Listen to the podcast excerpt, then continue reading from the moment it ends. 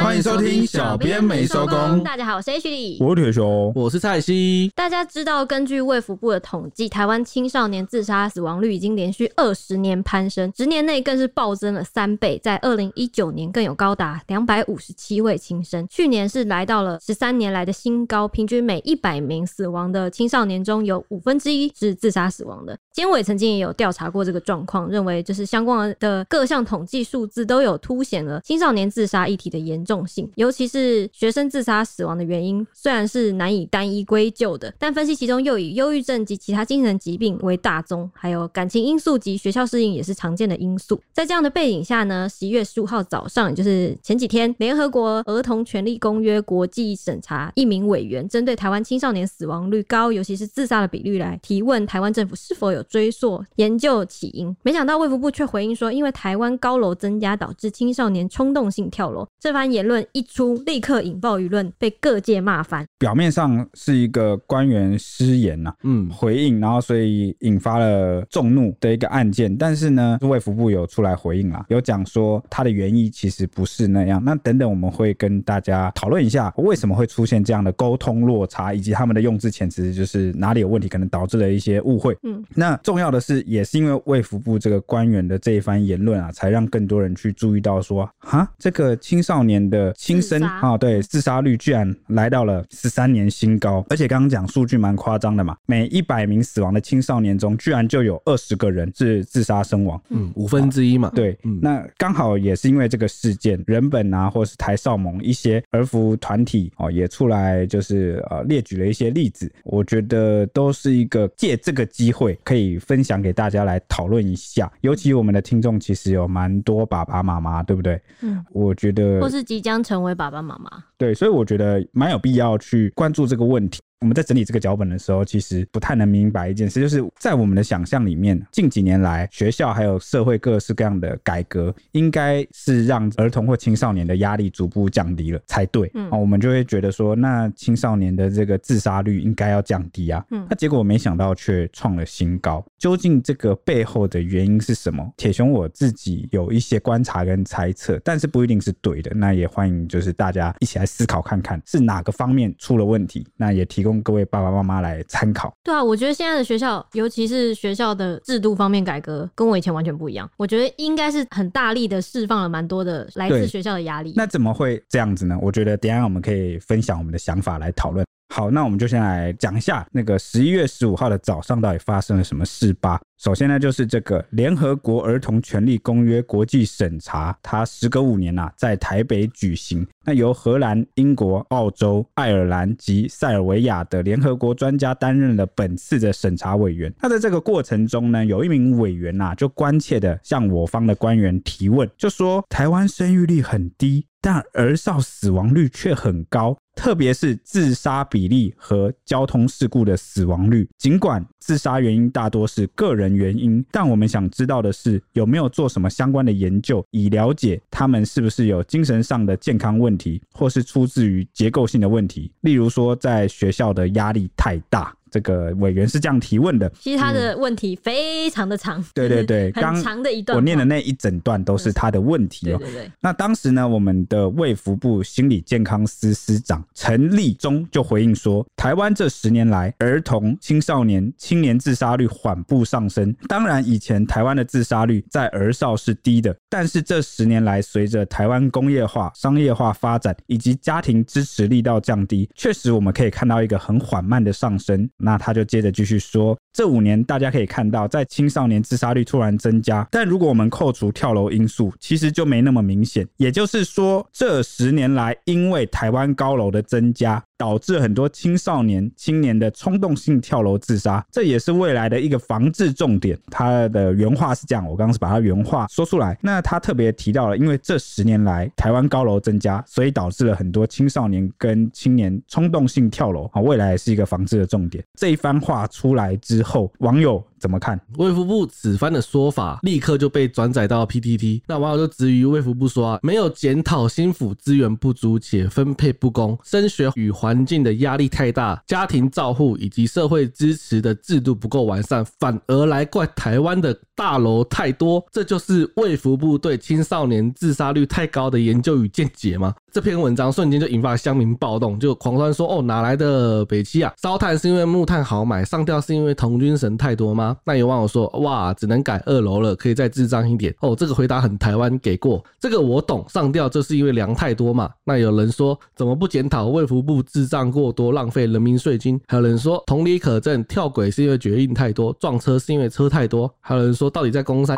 丢脸丢到国外去了。有人说浮尸太多是因为台湾四面环海，还有河川多。还有人说，我觉得是执政党的票太多了。台湾刀子、绳子、木炭、农药很少就对了。那有人说厉害了，这回答白痴一定信。还有人说，我认为这是地心引力的问题。一零一怎么没有人跳楼呢？那有人说，如果是玩笑梗的话，我就给过了。楼太高会想跳，懂的就懂。还有说这是国际级干话。那也有人说这是未来的防治重点，社会安全网啊，物理意义上的就是做一些网子啦。那有网友说少子化办公室大成功，有人说不愧是鬼岛官员，现在是不是应该立法禁止高楼了？那有人说不要再说政府没有打房的决心好吗？你看这不就是嫌楼盖太高太多了吗？让联合国听台湾讲笑话。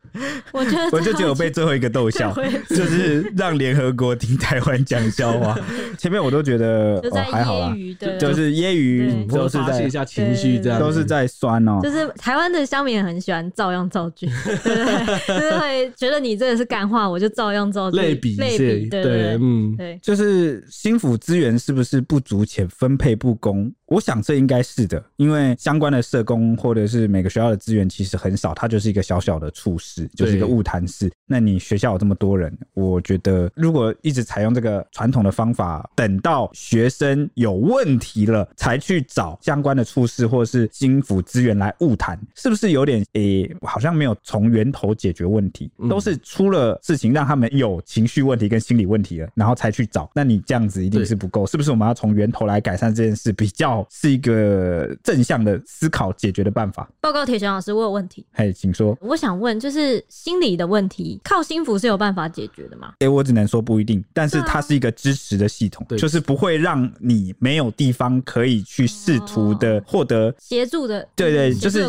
有一个协助的管道。但你说要靠现在目前的心服的资源的方式，嗯，好，给予支持的方式来解决大家的问题，我觉得是没办法。因为我觉得有些心理问题，你跟心理咨商当时讨论，你就算讨论一百年，你可能都不会有解答、欸。嘿、hey，对，觉得，所以我觉得家人支持或是那种感情上的支持是不是比较重要？对，所以我们的卫福部其实有回答到说，家庭支持的力道降低。嗯，有。为什么家庭支持的力道会降低？亲子关系疏远嘛？可能现在双薪家族增加，您可能家长没有那么多时间，你可以去管小孩的、哦，去工作了。对，都去工作。然后是小家族，也没有其他的家庭成员有机会去关心。对对对对对，对，我也觉得。那还有第二个点，这个是我是过来人，我也可以分享一下，因为你是。曾经的心服老师对吗？诶、欸，对，好，这样讲不好意思，我现在都不太敢，比较少讲这个。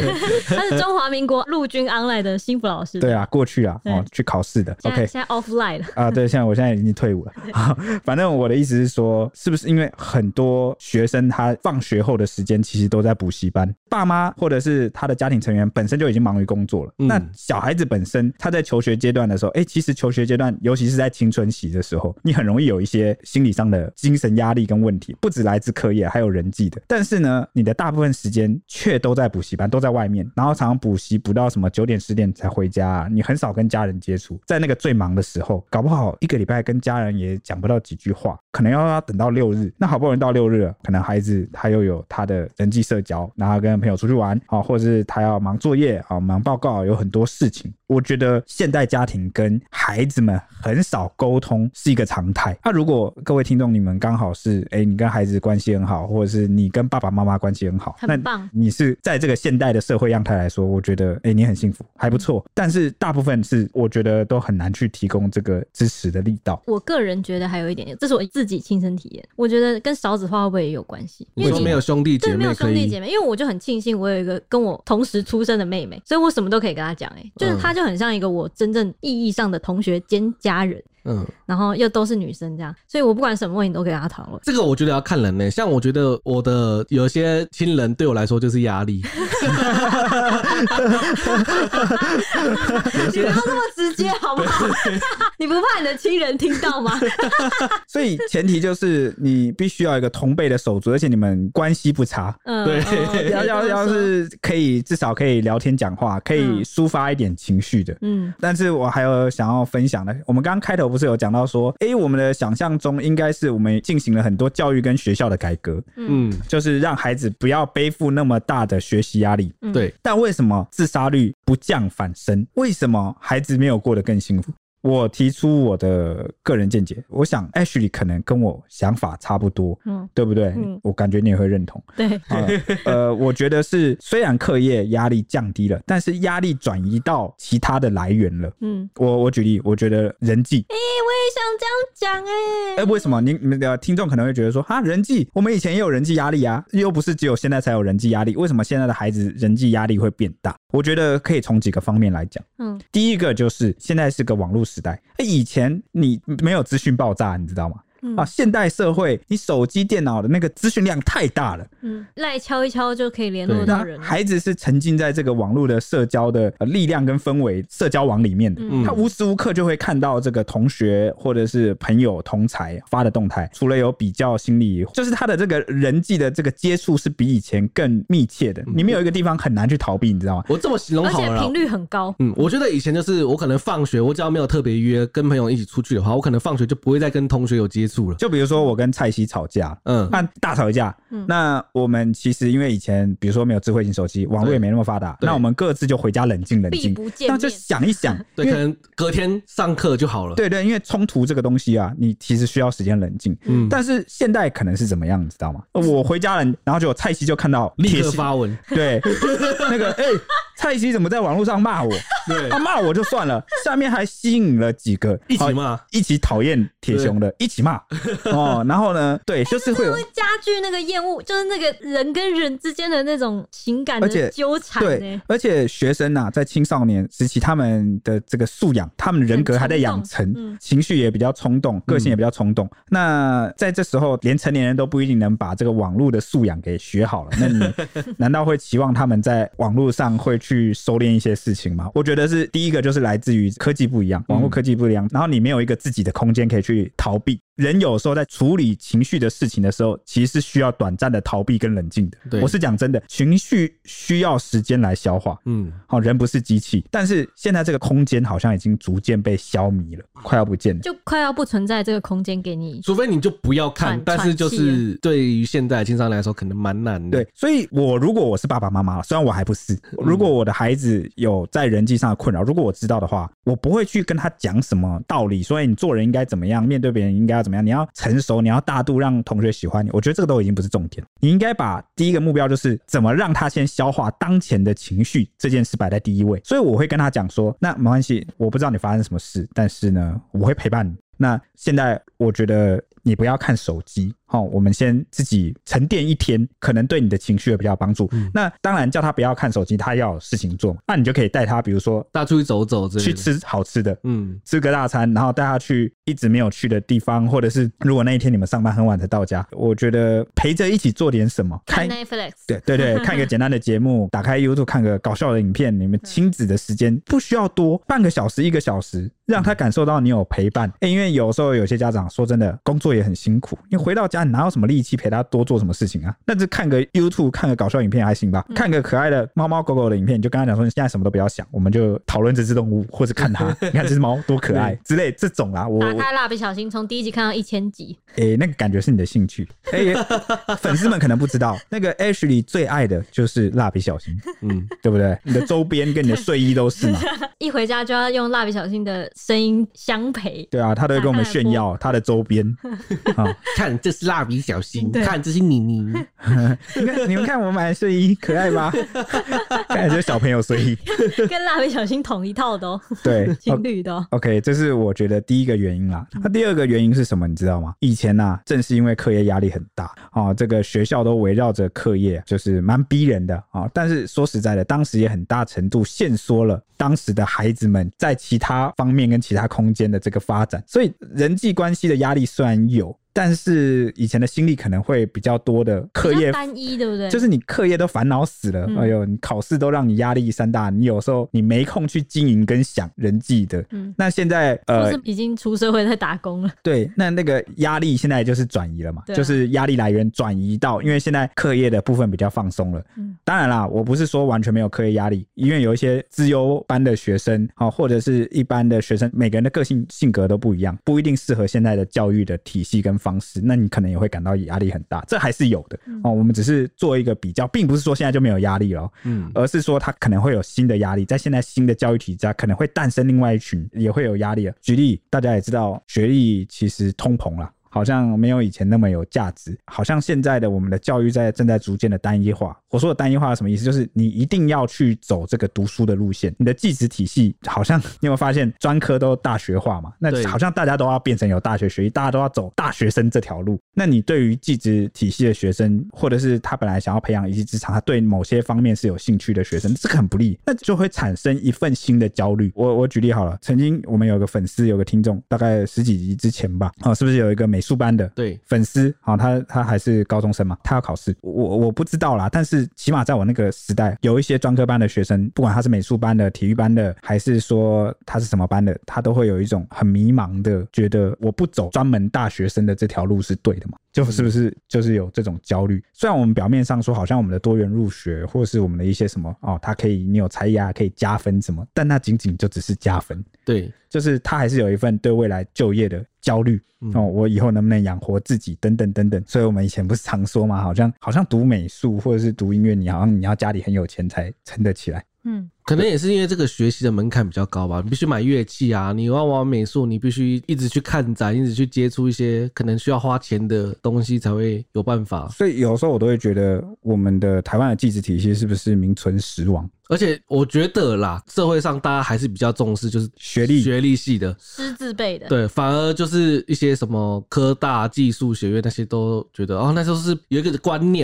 而且现代的这个实作的比例越来越低，对，降低了。正常来说，技体应该要蛮注重实作，对，而且是产学接轨，就是你可能要去实习这样子。但现在不知道什么都好像都是学术化、理论化，嗯，那你的技职体系变得好像。我只是学某个领域的知识，虽然有产学合作、有实习，但他的那个实作比例好像都要等到你要准备要出社会了，你准备好像要接轨了，我才开始有产学合作。嗯，我我觉得这可能是一个新的压力。我我我，这是我的看法推测啦，因为之前在学生时代有经历蛮多身边的人，他在升学上有一个这样的焦虑，所以我在想说，教改之后，我没有在这边下一个定论，说教改一定是变好或变坏，嗯，而是说你不同的改变，你换了一个规则，它就一定会有。连带产生新的问题，嗯，那只是重点是我们要怎么去发掘这个问题在哪里，然后我们要去解决它。因为我毕竟不是教育的专家，但是我很希望能够去探讨出一些可能性。各位家长一定比我更了解，因为你们现在就是在养育孩子的这一代，然后你们一定是最常接触到学校的政策那一些。有时候你们可能会觉得匪夷所思等等，但我们可以是不是可以从这些面来去思考，孩子有可能有什么新增的压力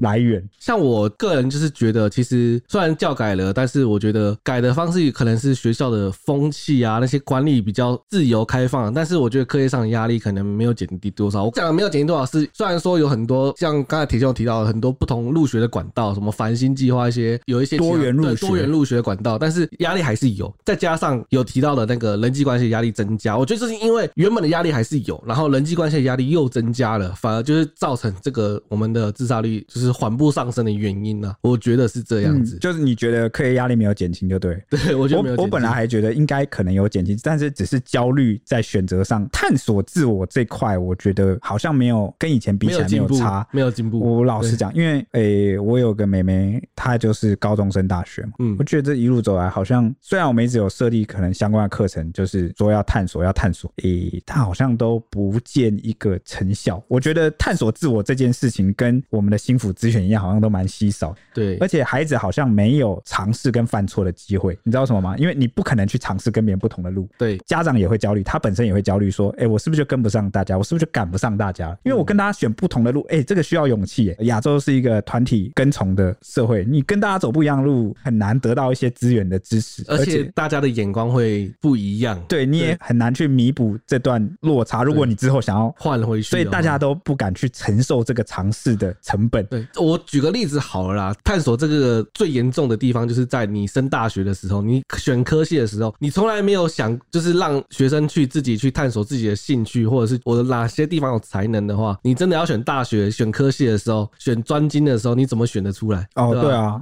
就其实大家也不知道什么兴不兴趣，然后自己是怎么样，对啊，嗯，有时候大家常说哦，这个时代的孩子真早熟。我觉得早熟是知道的一些事情，确实是比较早知道，但是某个方面又很晚熟。我觉得晚熟就在于，因为这个时代的诱惑资讯很多，然后选择也很多。你选择多了，你就迷茫。那你迷茫就怎么样？你就很难知道自己是怎么样。所以我觉得这个时代的孩子既早熟又晚熟。早熟呢是早熟，知道一些大人的世界的事情。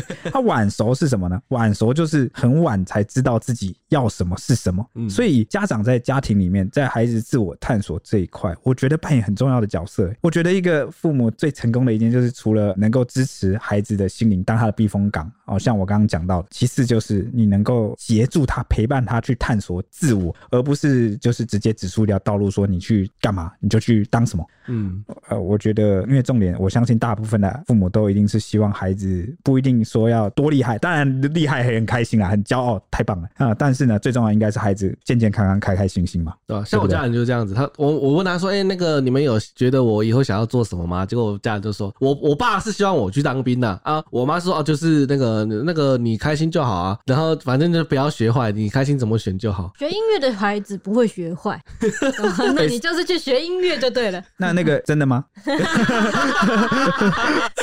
好像不是，学不了啊。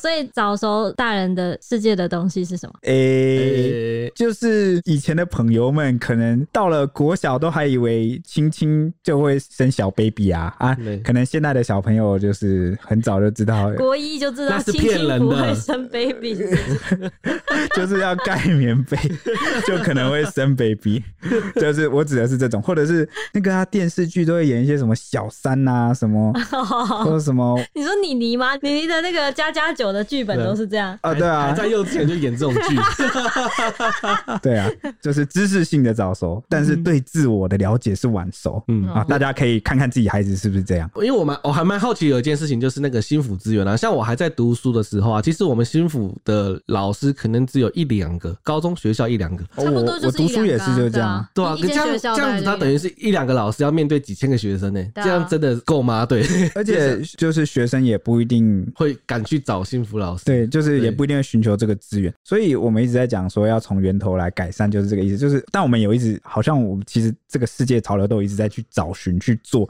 去找学生可能压力在哪。那看来我们以前就是把学生的压力全部归咎到课业上，当然它是一个部分，但是不是我们也要开始去改变我们的思维，去关注孩子其他部分的压力？嗯，那说到这里我就好奇了，这个卫福部讲了这个台湾高楼增加，那导致青少年跟青年冲动性跳楼增加，这个民间团体或儿福团体他们是什么样的反应？对，刚刚铁雄不是有说台少盟跟人本吗？台少盟是批评说卫福部官员根本无法解释青少年自杀率为什么仍然年年攀升，不仅没有正面回答国际委员的问题，甚至显现出主责国人心理健康跟自杀防治的政府部门专业度还远远不足。台少盟就说呢，没有办法忍受官员漠视这种社会性结构的问题，还推诿需要改善儿童跟青少年心理健康的国家责任，因此他们就要求卫福部要公开道歉，而且要严惩。不适任的官员，正视儿少心理健康议题，而且要增聘校园的专辅人力，全面性的检讨校园问题申诉机制，破除这些和谐黑幕。至于人本教育基金会呢，则是指出，卫福部的答复不仅让关注儿童权利的团体跟社工啊，还有资辅工作者非常惊讶，更多的是感到惊吓。也正是卫福部这样的回答，证明了政府并没有好好调查过环境或是结构性因素，总是习惯把精神困扰、自杀事件都归因到个人。他们觉的政府应该要认知到说，学校的权威或是权控式的管理啊，过重的课业压力，甚至是体罚。长期言语羞辱等等的身心暴力，让大量的孩子心理创伤。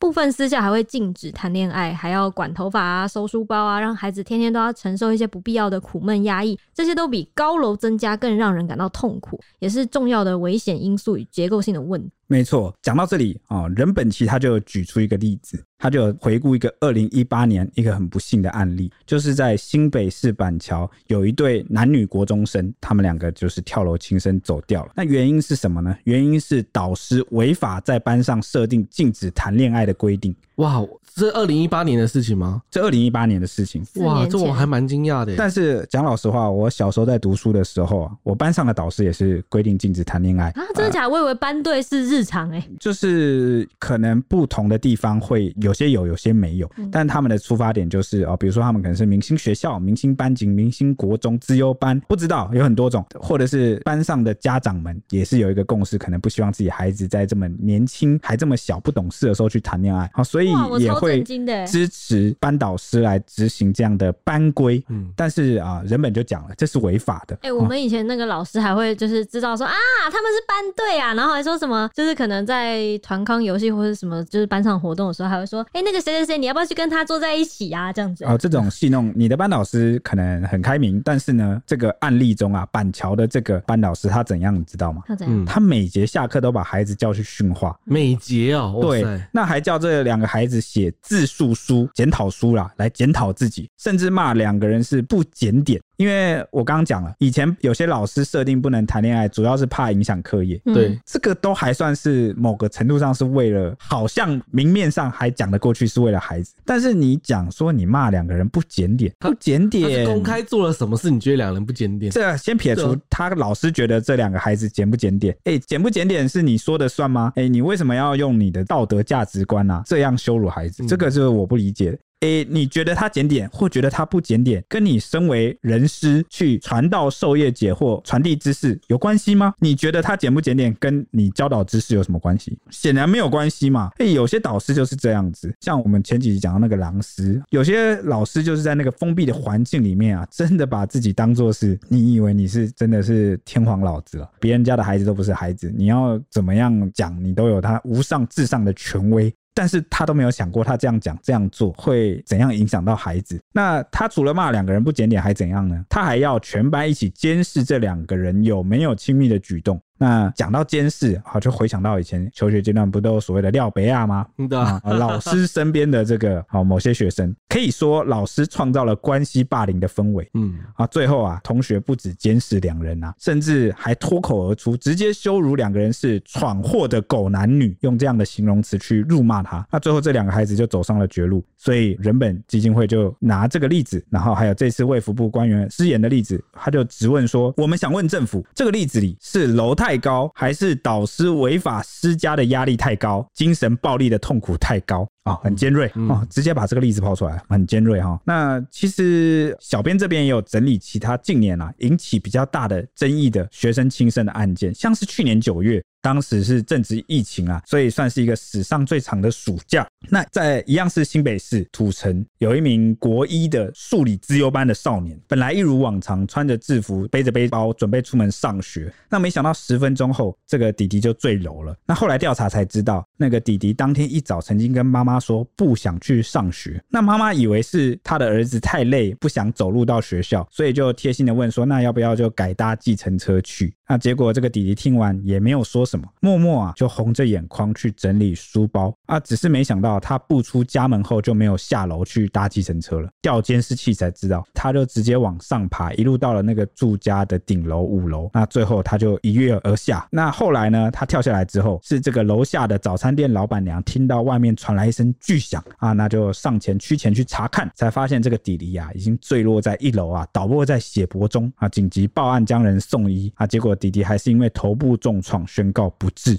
那当地的里长就说呢，妈妈平时在医院工作，其实家境是还不错。那还有一个就读高中的姐姐，阿公阿嬷其实也住在同城公寓的对门啦，哦，就在对面。平时下课，这个弟弟会到阿嬷家去吃饭，等妈妈下班后再回家，是个乐观可爱的孩子。这个是里长自己的叙述了，他观察起来是乐观可爱，但是呢，这个弟弟小六的时候就参加了学术性向资优鉴定，那复选后啊，通过顺利的进入到了数理资优班。但听起来这个里长是讲说，好像原本孩子是呃乐观乖巧可爱，那后来是参加了这个资优测验啊，那就通过了，进入了数理资优班。他是不是因此就从这边开始就改变了呢？我们不知道，他只是一个叙述他的这样的背景。那校方则说啊，这个弟弟才刚开学一个多礼拜，那平时是安静乖巧，那也没有遇到霸凌。那生前在家里跟在学校都没有异状，那所以噩耗传出来之后，令师生都相当的不舍。这个例子就跟我们前面谈到的一样，我不是说课业压力消失了，他可能还在某些管道存在。比如说我刚刚说，可能有些技职体系的学生，他有他的焦虑跟压力，那同样的也有自优班的体系。管道它还存在某些学校跟平台的时候，那是不是我们也要去注意说，他们可能会有不一样的压力？嗯，尤其是有一些比较安静乖巧的学生，你可能他好像都没有什么反应，你不能把他当做就他就是没有压力，对，或是他平常都很开朗，你不能把他当做他就没有烦恼。对啊，我觉得适时的关心跟陪伴都是蛮重要的。还有一起也在社会上就是引发了广大讨论，发生在今年的三月，新北市新店某个社区半月发。发生了一起坠楼案，警消到场的时候发现呢、一名国中二年级的小弟弟，他全身骨折出血，当场没了呼吸心跳，紧急送医后能伤重不治。当时社区传出砰一声巨响，那住户就纷纷探头出来查看嘛，连弟弟的爸妈也是外出查看，结果一眼就认出了，哇，那是自己的儿子，就吓得跑下楼，就目睹了这是儿子就倒在血泊中的一幕了。那激动的就是情绪激动痛哭，无法言喻。这样，警方调查，弟弟的父亲是电子技术人员。那母亲则是全职家管，上面还有一个哥哥这样子。那前一天晚上，弟弟因为使用手机过久，被爸妈管制不能使用手机，为此就是大吵了一架了。事后负气回防。那到了半夜，弟弟就告诉爸爸妈妈说要出门去走走。家人本来以为只是出门去散散心这样，没想到因此就坠楼发生了憾事这样子。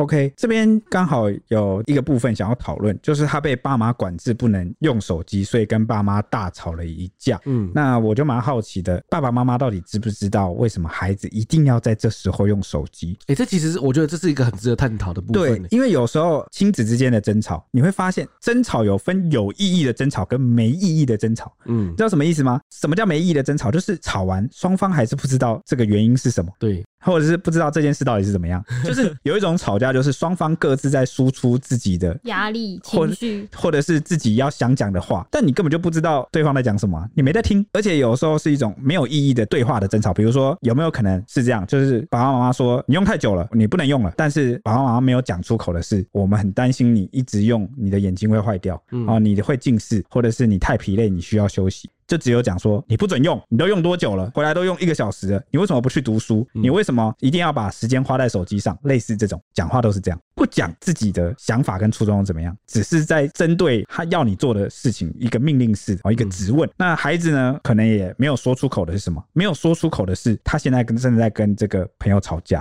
嗯，他们在一个沟通的过程，或是他遇到了一些感情问题，他正在跟对方沟通，所以他这时候需要手机，他需要跟对方对话。但是爸妈这时候来叫他不要用手机，剥夺了他对话的空间跟机会。嗯，那他可能他没有说出口的这件事，可能他很难启齿，所以他反问就只有说：为什么我不能用？我才刚回来没多久，什么我昨天也已经读过书了，为什么我不能多用一下？这个就叫没有意义的争吵，因为双方都不知道对方真正在乎的事情是什么，背后的原因是什么。嗯啊，所以有时候有些人就觉得说吵。吵架是最好的沟通。哎、欸，这不尽然，你有在知道对方在想什么，要讲的话讲出来，你的初对，你要把你的初衷讲出来，这才是有意义的争吵。这个例子是蛮感慨的哦。常常我们跟人的沟通好像都只停留在第一阶段，不要怎么样，不要那样，为什么这样，为什么那样啊？但是呢，互相输出自己想要的。对啊，结果大吵了一架，等于有吵跟没吵一样。那最后呢，憾事发生了，我们还是想不通，那这就很遗憾。嗯，那无独有偶，二零一八年也发生一起类似的事件啊。那发生的地点是在台北市的松山区，一名国小五年级的男童因为沉溺玩手机，被妈妈没收手机，那母子就数次的发生争执。事发前一晚，那母子俩又大吵了一下。隔天，男童就赌气不想上学。那当天本来请假，这样，直到上午十一点的时候，男童被妈妈说服，就送到学校这样子。没想到男童没有走进教室，反而是独自在校园里面游荡四十二分钟。最后，他就直接爬上四楼就坠下，当场身亡这样子。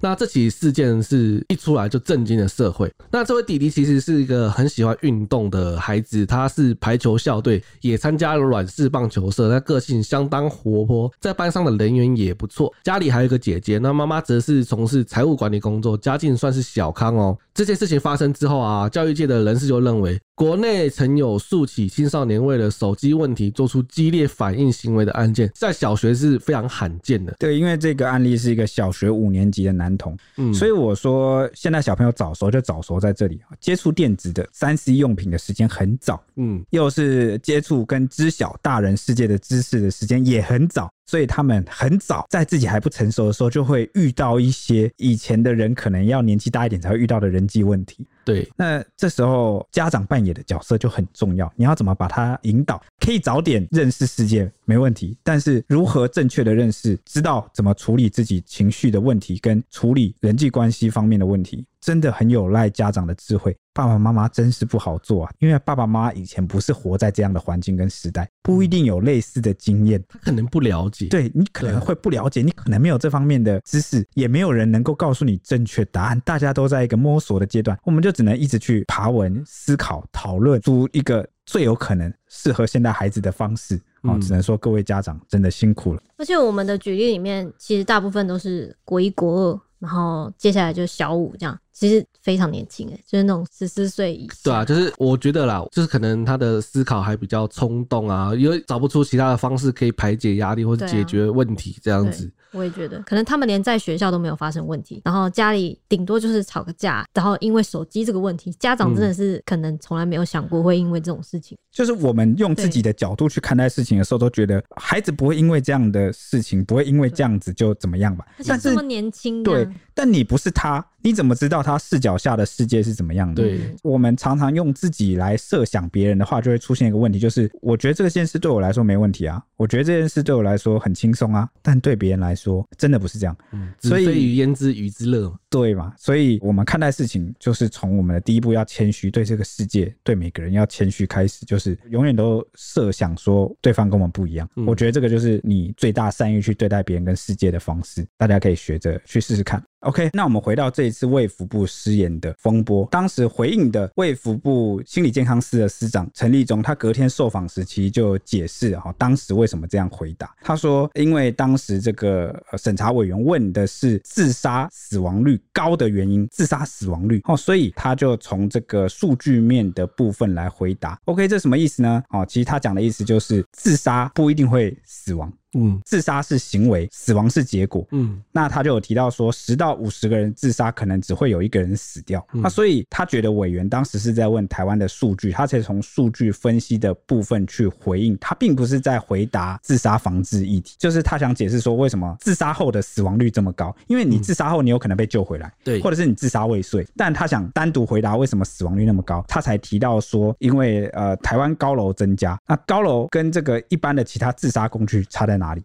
因为你如果是比如说你是用一些其他的方式或者是其他工具自杀的话，你中间可能有反悔的机会。嗯，就比如说你太痛苦了，你会想要逃这样。对，就是比如说过程中生理部分太痛苦，然后他就让你的这个求生欲啊激发了出来，你就不想死了。嗯啊，有可能，所以你可能中途会后悔。这是第一种。第二种是这个采取的这个工具不那么致命。嗯，就是你就算用这样的方式自杀，但是很容易被救回来。就是相比其他的啦，不一定会被救回来，但是这个存活率比较高。嗯，但是跳楼这件事情就是一个不可逆、不可挽回、不可后悔的。为什么这么说？你跳下去，你有办法回来吗？不可能吗？你跳下去就是跳下去了。对。那尤其高楼，通常跳下去，人体又很脆弱，一旦落到了地面，它的死亡率也会特别高。嗯，所以他想表达的是，自杀后的死亡率会高，是因为很多人开始采取高楼去跳楼的方式，无从后悔，所以他才用了一个词叫做冲动性轻生、冲动性自杀，可能情绪一时来了。对，因为你刚好又在高楼，你会选择的方式就是，对，然后又不可弥补、不可挽救，然后这个救回来的几率也低。嗯，哦，他说他是想回应这个数据的问题，所以他就特别提到说，这几年大家有发现，如果能够管制致命性的自杀工具，那这个防治的效果是立竿见影。他说，当然在心理卫生方面的这个防治也要去做，例如要提高心理咨询的可进性，哈，就是容易去咨询的这个部分。所以他认为也该持续的去布建心理咨询这一块。但是他说这个部分不一定能很快就发挥作用，因为你布建建制需要时间。嗯，那他就有分享说，以二十年前来看，以前多半是商业大楼或百货公司才会盖那么高，啊，所以这类的这个建筑只要合作管制这个高楼的进出，就会相对比较容易。啊，就像现在的各医院都会做管制，为什么？因为病人是高自杀族群。但是他说现在面临的新挑战是什么？现在面临的新挑战是现在的高楼都不是那种公众性质的商业大楼或百货公司，而是那种住家啦，你知道吗？住家就是私人住宅，就是民宅了。嗯，那你要如何用这个公共的法律去管制到这个私人的这个房产哦，或者是这个物业？那这个就是一个防治上很大的挑战。但我想要回到刚刚网友讲的，那这样都要改成二楼，可是明明就以前的公寓也也都有四楼、五楼，又不是说你不是高楼就有可能阻止这件事情。哎、欸，对，对啊，对一般公寓随便就有四楼啊。因为我觉得其中还有一个问题，就是大家没有讨论到的问题是自杀的人数，因为自杀率会高，是因为有人去自杀嘛？那可能就是因为自杀的人也增加了，才导致自杀率变高。嗯、所以民分母，对对对对，所以我想国际审查委员他问的这个问题很长一串啊，里面包括了各式各样的问题。那我们猜测可能是这个司长陈立忠他听到了第一个关键字，就是在问自杀死亡率，他脑袋就开始转了，他就想着要怎么回答这个问题，所以最后可能也着重的在回答这个问题上。但其实呃，审查委员还有问到，就是是不是有些环境跟结构性的问题，不只是物理的环境，而是有社会制度面、社会环境等等的。嗯，他们是问一个整体综合的。那你只回答这个部分，那当然有一些民众或者是关心的这个儿少团体，他们就会觉得你好像回答的不是很全面跟很专业哦。可是我觉得一般民众可能像我们这种网友，就是对我们来说，委员问这种问题，我们大家最想知道就是有没有结构性问题，然后官员知不知道结构性问题？对，你知不知道？然后你要怎么提出这个？所以看到的时候，一定第一个时间就想说，我要来看答案，我要来看官员要怎么解释。对，因为这才是我们心目中的重点。对，我相信也是国际委员，对，我也很想知道的，想知道的，因为他不了解台湾的国情。对，那如果你说只是高楼，他用看的就知道了，很多高楼啊。而且现在 哪个哪个进步的城市不是高楼？对，所以他可能真正想问的就是我们国情，台湾独有的社会环境。所以我觉得这样的回答，可能大家当然是不尽满意啦。然后当然我也觉得这个卫福部跟这个国际审查委员有点鸡同鸭讲。嗯，我觉得是闹出这一次风波最主要的原因。不过也不是只有你这样觉得，其实网友当时除了酸以外，也是有蛮多人觉得说是不是被断章取义，或者是如果不是被断章取义的话，那这么回答蛮夸张的。对，那司长陈立忠就有回应这件事，他说说要道歉是有点严重了。我是被断章取义，我是回答委员前面的问题，是委员自己提到这个数据自杀率高，那我才回应这件事。